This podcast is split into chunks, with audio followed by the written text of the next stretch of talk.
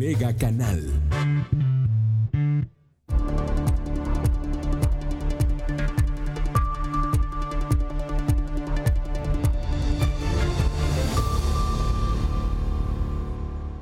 ¿Cómo está usted? Le agradezco que nos acompañe esta mañana en Mega Noticias Colima. Le agradezco que esté con nosotros en este primer eh, reporte, en este primer corte informativo sobre COVID-19 en la entidad. Así que pues bienvenido a su programa. Estamos transmitiendo totalmente en vivo para usted a través del canal 151 de Megacable. También, también estamos a través eh, de Facebook Live, ya lo saben, esta red social de Facebook estamos como Mega Noticias Colima y también y también estamos grabando este contenido para que usted lo tenga minutos después de las once y media, once cuarenta por ahí, once cincuenta de la mañana en eh, la plataforma de Spotify. Así que le agradezco que esté con nosotros y pues vamos empezando con este último reporte informativo que emite la Secretaría de Salud, este reporte que emitió ayer por la noche. Precisamente es un informe que se emite eh, todos los días eh, por la tarde, se hace el, se manda el informe a la Secretaría de Salud del Gobierno Federal y ya por la noche, eh, después de que el Gobierno Federal emite las estadísticas, bueno, pues los gobiernos de los estados hacen lo propio y emiten su información para las entidades. Así que pues vamos empezando con esto. Las estadísticas siguen, siguen avanzando. Los eh, fallecimientos lamentablemente también eh, continúan. Y bueno, pues son ocho personas, ocho personas que han perdido la vida hasta el momento en la entidad por COVID-19. Ya tiene usted el gráfico en su pantalla. Y bueno, pues vamos, vamos empezando con, con los datos generales. Son 46 casos ya positivos acumulados en la entidad. Son 46 casos positivos acumulados. Son 17 casos sospechosos y hay en este momento, en este momento 16 casos activos, 22 personas ya superaron la enfermedad, enfermedad y hay ocho defunciones. Suman ocho personas que han perdido la vida por COVID-19 en Colima. Vámonos por municipio y bueno, pues Manzanillo invariablemente pues es el, el primer lugar, el que ocupa el primer lugar en la estadística estatal, con 10 casos activos en este momento. Además, eh, son eh, siete personas que ya han perdido la vida en Manzanillo y diez personas que se han recuperado. En este momento hay dos casos sospechosos en este municipio, en el puerto de Manzanillo. Vámonos eh, a Armería, vamos a terminar con los municipios de la costa. Armería, usted ya lo sabe, tiene una persona fallecida, además de un caso positivo en este momento. Tecomán tiene un caso positivo, activo en este momento, un caso ya recuperado y siete casos sospechosos. Eso es Tecomán. Coquimatlán se suma a la lista. Coquimatlán, que bueno, pues se había mantenido libre de COVID-19, bueno, pues ya presenta su primer caso activo eh, el de COVID-19, es Coquimatlán y bueno, pues Minatitlán tiene casos recuperados nada más. El caso que tenía ya está recuperado. En Villa de Álvarez hay un caso activo, cinco recuperados y tres sospechosos. En Comala, en Comala, que también se había mantenido eh, libre, bueno, pues ya tiene un caso sospechoso. Cuauhtémoc tiene dos casos activos, un caso recuperado en este momento. Y Colima, cuatro casos recuperados y dos casos sospechosos. Es eh, la capital del estado. Ixtlahuacán Ixtlahuacán, que tiene totalmente limpio, no ha tenido ni casos sospechosos, no ha tenido casos confirmados, no ha tenido casos descartados, está totalmente libre de COVID-19 hasta el último reporte. Pero hay algo, hay algo que, bueno, pues no nos cuadra, no nos cuadra muy bien. Desde la semana pasada hemos buscado al alcalde de Ixtlahuacán, al presidente municipal. ¿Y qué cree? Que no lo hemos localizado pues no nos da entrevista, nos dice que él, él sí sale del municipio, él sí sale y entra porque pues, es el alcalde. Ayer estaba en Ciudad Guzmán y en Jalisco, regresa, él sale, va y viene, porque pues es el alcalde. Las personas normales, bueno, pues a muchas personas no las dejan entrar al municipio si no tienen una razón eh, congruente, una razón lógica para entrar, para salir, pues sí, la, movilidad está muy restringida en Ixtlahuacán. Ya se lo habíamos dicho desde que empezó la pandemia, desde que empezó la contingencia aquí en, en, el estado desde que se empezaron a contar los casos sospechosos, desde el primer caso confirmado. Islahuacán dijo, pues vamos a cerrar fronteras, no dejaban pasar ni siquiera los, a los cobradores de las diferentes tiendas departamentales, de bancos, no dejaban pasar a nadie. Solamente a quienes fueran a repartir comida, refrescos obviamente y cosas de, de alimentos, pero a personas ajenas, extrañas, no. Incluso pues a los de telecomunicaciones, que son eh, actividades esenciales, también les restringían el paso al principio. Ya bueno, pues ya fueron entendiendo cómo está la situación, pero aún así hasta este momento hicimos un recorrido ayer, déjeme le cuento. Hoy le vamos a presentar, hoy en la noche mi compañera Dinora Aguirre Villalpando le va a presentar el trabajo que hizo mi compañero Manuel Pozos. Él estuvo ayer en Ixtlahuacán, platicamos con la gente, platicamos con con, personas que intentaban entrar a Extrahuacán y que no los dejaban en su filtro sanitario, realmente pues es importante. Queríamos saber la, opinión del alcalde, queríamos saber qué están haciendo las autoridades, pero no nos contestaron. La verdad es que no nos contestaron. Fíjense nada más, digo, vamos a entrar al terreno de las especulaciones, pero vamos a ver qué pasa la semana que entra. Usted ya, ya sabrá, mañana el gobierno federal va a informar qué va a ocurrir las próximas semanas. Ya le habíamos dicho desde ayer lunes, ya le habíamos dicho desde ayer que esta semana se iba a hablar del restablecimiento de la normalidad, de alguna manera, una nueva normalidad, y así le llama el gobierno federal. Pues realmente va a ser una normalidad distinta a la que conocíamos, pero bueno, de alguna manera se tiene que restablecer algo parecido a la normalidad. Entonces, el gobierno federal esta semana va a informar precisamente cómo le va a hacer. Ayer ya le informábamos el plan que tiene la capital del estado, que tiene Colima, precisamente esta proyección que tiene para una nueva normalidad, para el restablecimiento de la actividad económica, para la recuperación económica en la capital y que bueno, pues irán irán sumando los municipios, irá sumando el estado y vamos a ver qué concluyen todas las autoridades, porque aunque Colima lo haya presentado y aunque Colima diga que, bueno, pues este es mi plan y esto es lo que yo voy a hacer, es parte de una colectividad, Colima es parte de una zona metropolitana, Colima pues tiene habitantes que viven en otras partes y realmente en la situación del estado de Colima pues está muy conectada entre sí.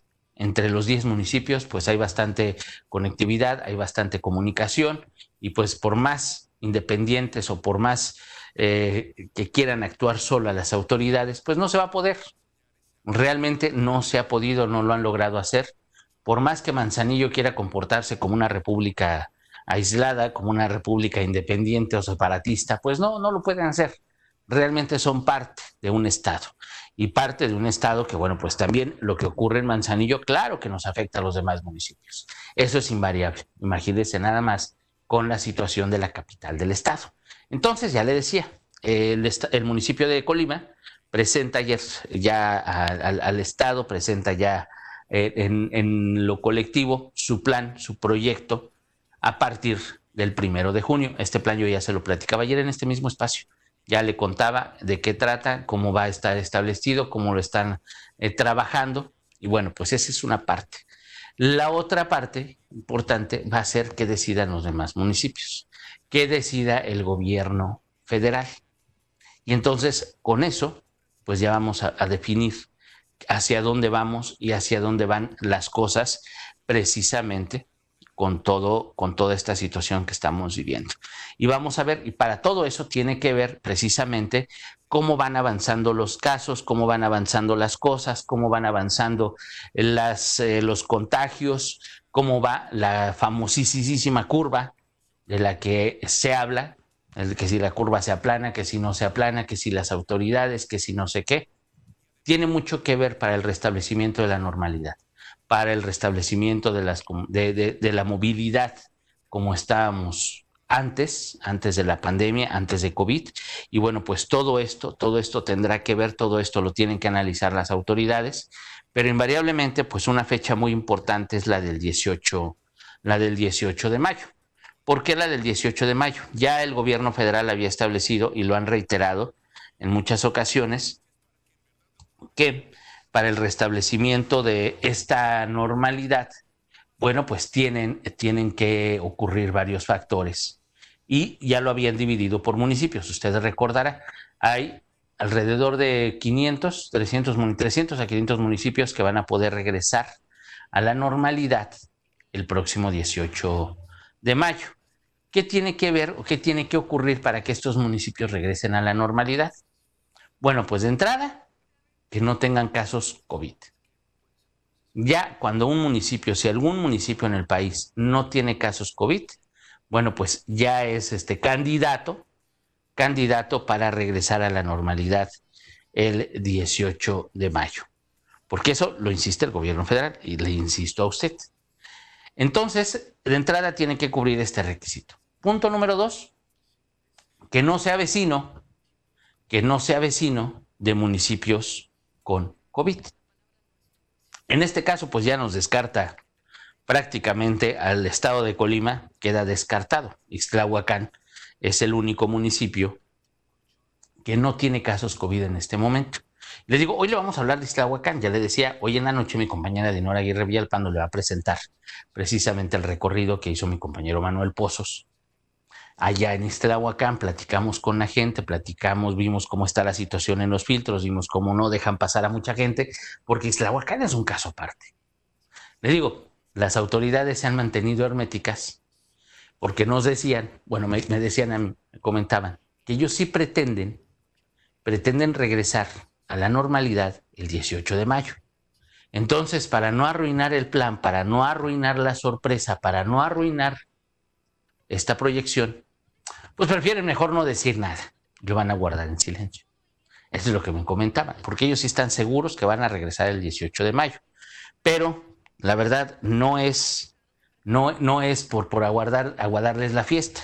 Pero si regresamos al mapita, que ahorita nos, nos presentaba mi compañero Omar Camarena, el, mapita de, los casos COVID, que ahorita se lo vamos a poner en pantalla, para que nos quede claro. Ahí tiene usted, Ixtlahuacán.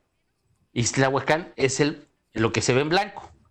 El que está en blanco es Ixtlahuacán, pero está rodeado por municipios con casos COVID. Entonces, como está rodeado con, por municipios con casos de COVID, pues no, no, no va a poder regresar a la normalidad. Y además, pues eh, definitivamente, pues sí es una determinación que tiene que tomar también el Estado en conjunto, porque mucha gente de Ixtlahuacán viene a trabajar a Colima, viene a la capital del Estado, vamos a otros municipios, y bueno, pues es, es la, le digo, la conectividad, la conectividad que tiene Colima, pues es, es muy importante y que un municipio se maneje como una unidad independiente, como una república aparte, pues no se puede. Definitivamente no lo pueden hacer. Y les digo, y en este caso, pues Ixtlahuacán está rodado, rodeado por municipios que tienen casos COVID. Así de sencillo. Entonces, vamos a ver qué pasa la semana que entra. Invariablemente va a ser muy interesante. Va a ser interesante que decidan las autoridades de los municipios y del Estado cuál va a ser el rumbo. Esta semana se podría definir también aquí en Colima qué es lo que va a pasar ya en el Estado. Ya como Estado, con la determinación y el, consenso de los municipios, cuando regresamos a esta anhelada normalidad, que va a ser una normalidad distinta, eso sí le anticipo. Si nos basamos en el plan del Ayuntamiento de Colima que presentó ayer, le digo, me parece importante porque fue el primer municipio que se aventuró a crear un plan. A difundirlo, ¿eh? no a crearlo. A lo mejor ya varios municipios ya tienen su plan pero a difundirlo fue Colima el primer municipio. Que todo ese plan, así como lo hicieron, se les puede venir abajo. Claro que puede ocurrir. Definitivamente puede ocurrir. Puede suceder. Pero, vaya, ya tenemos una proyección que no teníamos. Ya tenemos una idea que no teníamos. Ya sabemos de alguna manera quién va a abrir primero, quién va a abrir después, qué va a pasar. Que no sabíamos. Entonces, sí nos abre un poquito el panorama y el espectro a lo que pueda ocurrir en el Estado. Les digo, habrá que ver qué ocurre ya en la colectividad entre los 10 municipios, iniciativa privada, el gobierno del Estado, todo este Consejo Estatal para la Seguridad que se creó, el mismo que determinó la emisión de una eh, emergencia, de una declaratoria de emergencia, pues ese mismo Consejo, pues es el que va a determinar cuándo podemos regresar a la normalidad. Por lo pronto, seguimos con las medidas de aislamiento social, por lo pronto, seguimos pues eh, con el quédese en casa, por lo pronto seguimos los negocios eh, esenciales serían los que tendrían que estar abiertos, que realmente conforme transcurre el mes de mayo, y digo después del fin de semana, vemos cada vez más negocios abiertos, menos gente con cubrebocas, menos gente haciendo lo que le corresponde.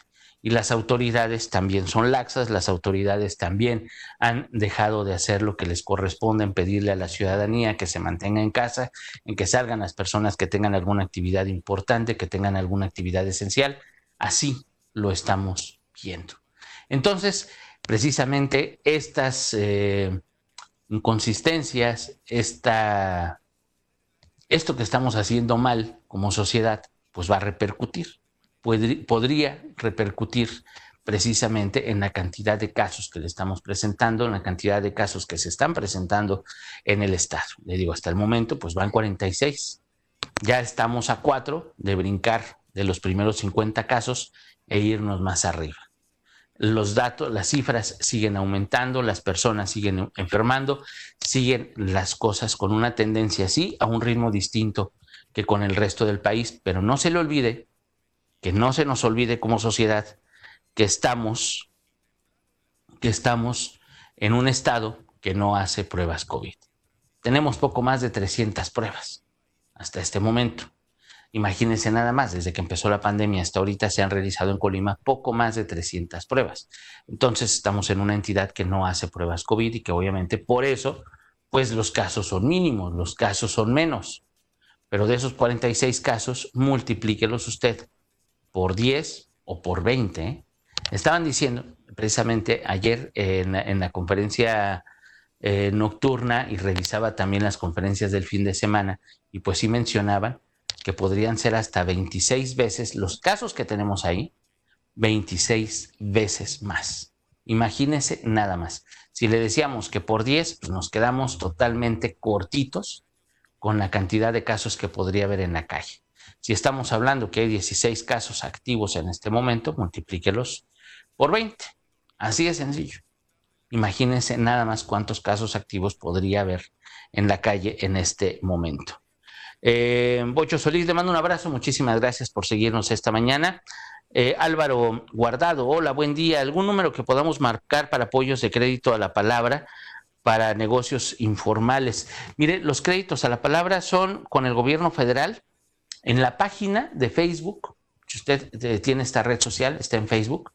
En la página de la delegada del gobierno federal aquí en Colima, Indira Vizcaíno, búsquela, ahí está. ella ahí tiene los números en, sus posts. Ella ha posteado, ella ha posteado los números para estos créditos.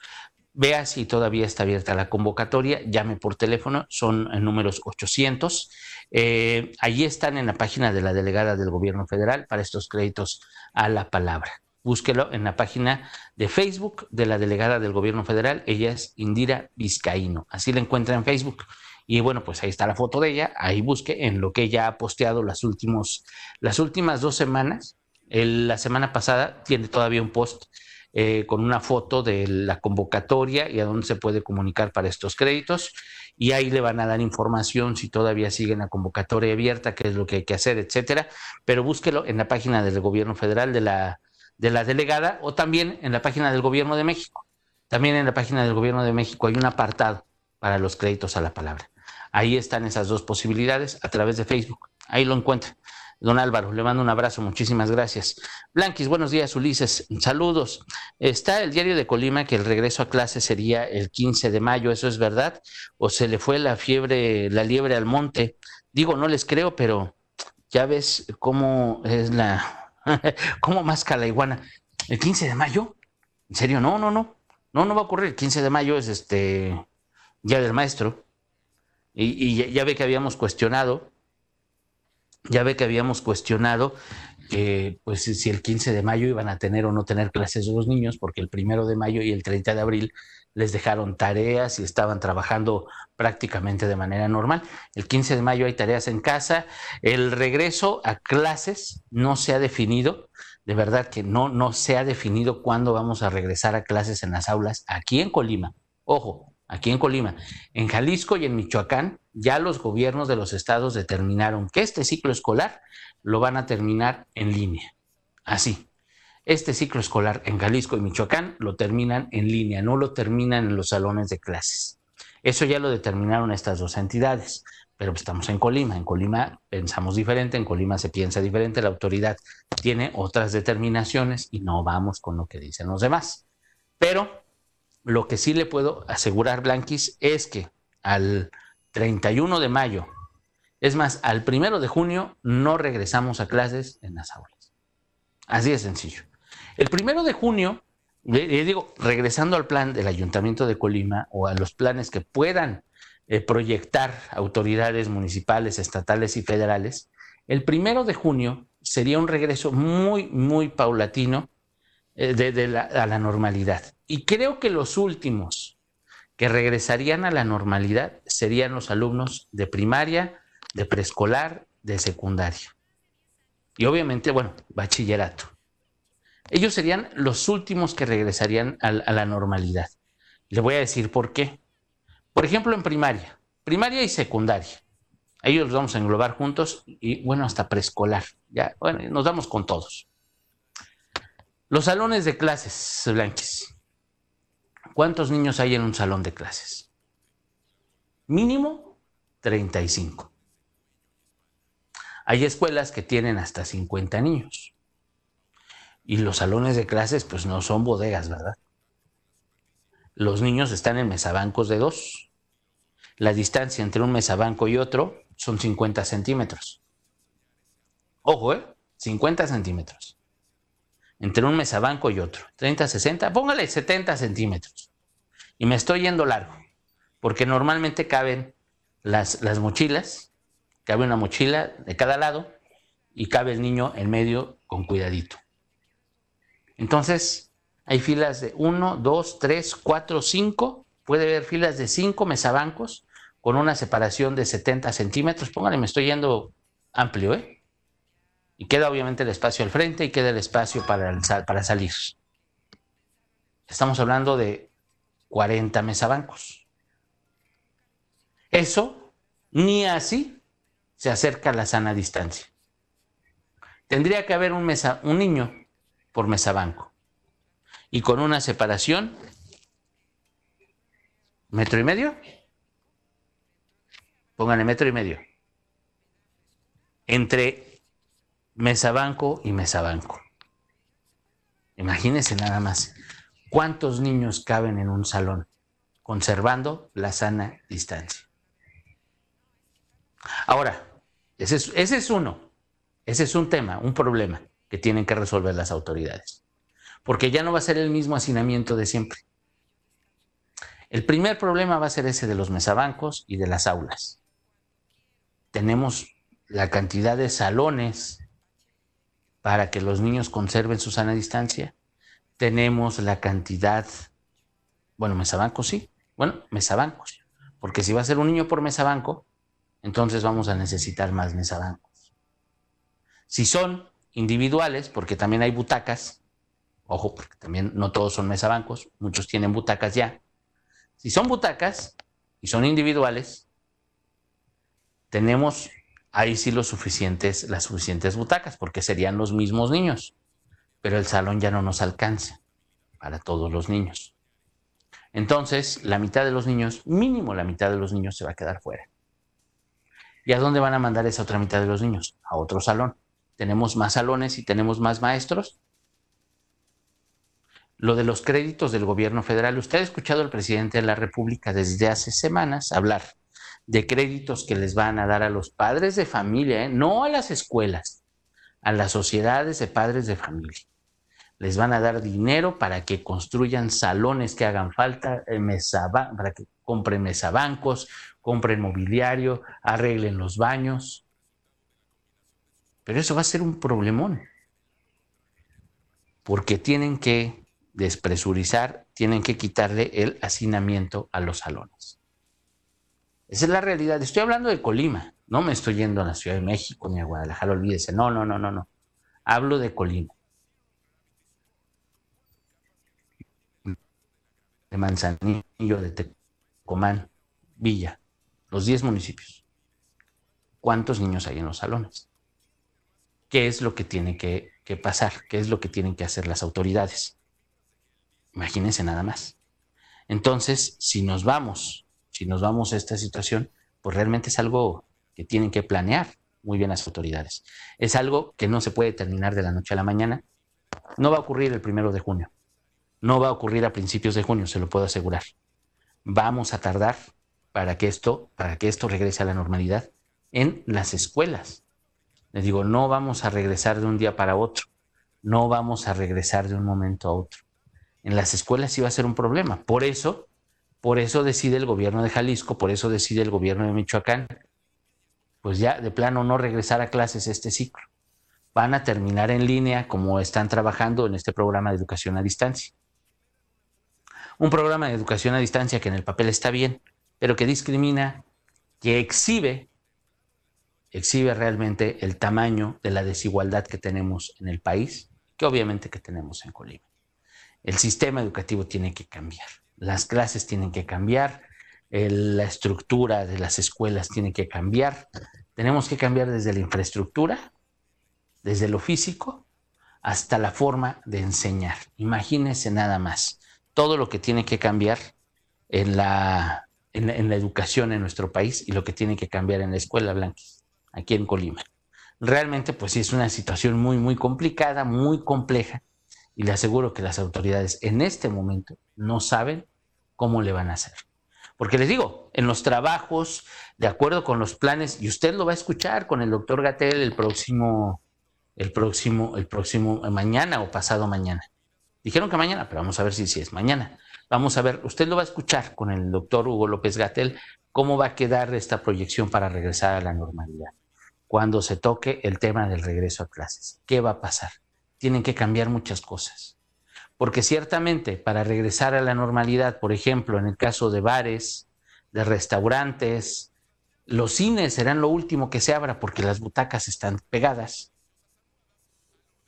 Porque no, nadie está pensando en una reconversión de los cines para separar las butacas un metro. No. Las butacas están pegaditas en los cines. Y obviamente, pues el riesgo de contagio va a ser grande. Y por eso van a ser lo último que se va a abrir los cines los casinos. Pero, por ejemplo, bares y restaurantes, pues ya dijeron que van a, el aforo a la mitad. Si le cabían 100 gentes, pues van a meter 50. Si le cabían 50, van a ser 25. Y en las escuelas no han dicho nada, porque pues, ni modo que digan, ah, todos con su sana distancia, menos en las escuelas, los niños van a ser juntititos. Y eso le digo, nada más pensando en los salones. Y el recreo, los honores, todos los eventos en la escuela, todo eso se acabó por lo pronto.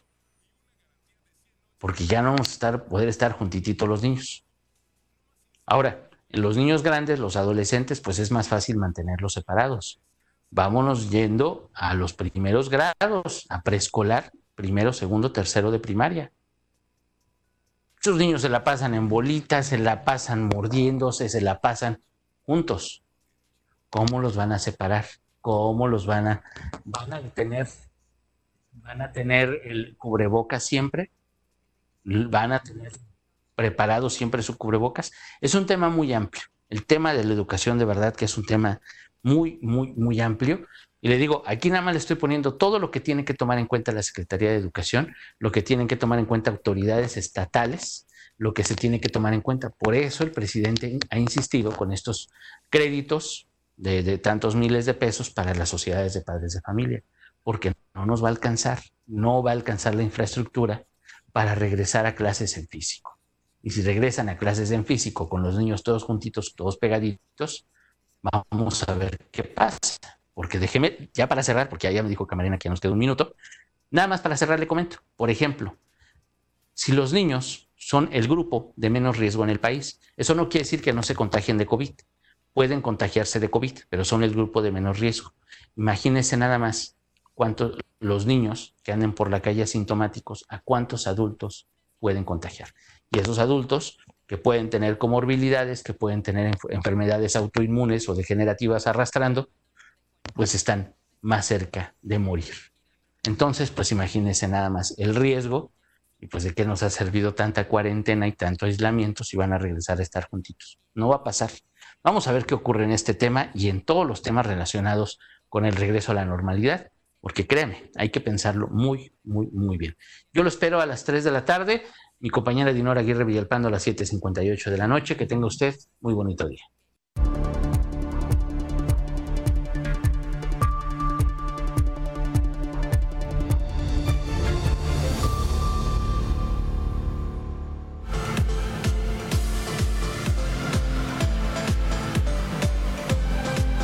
Mega Canal Colima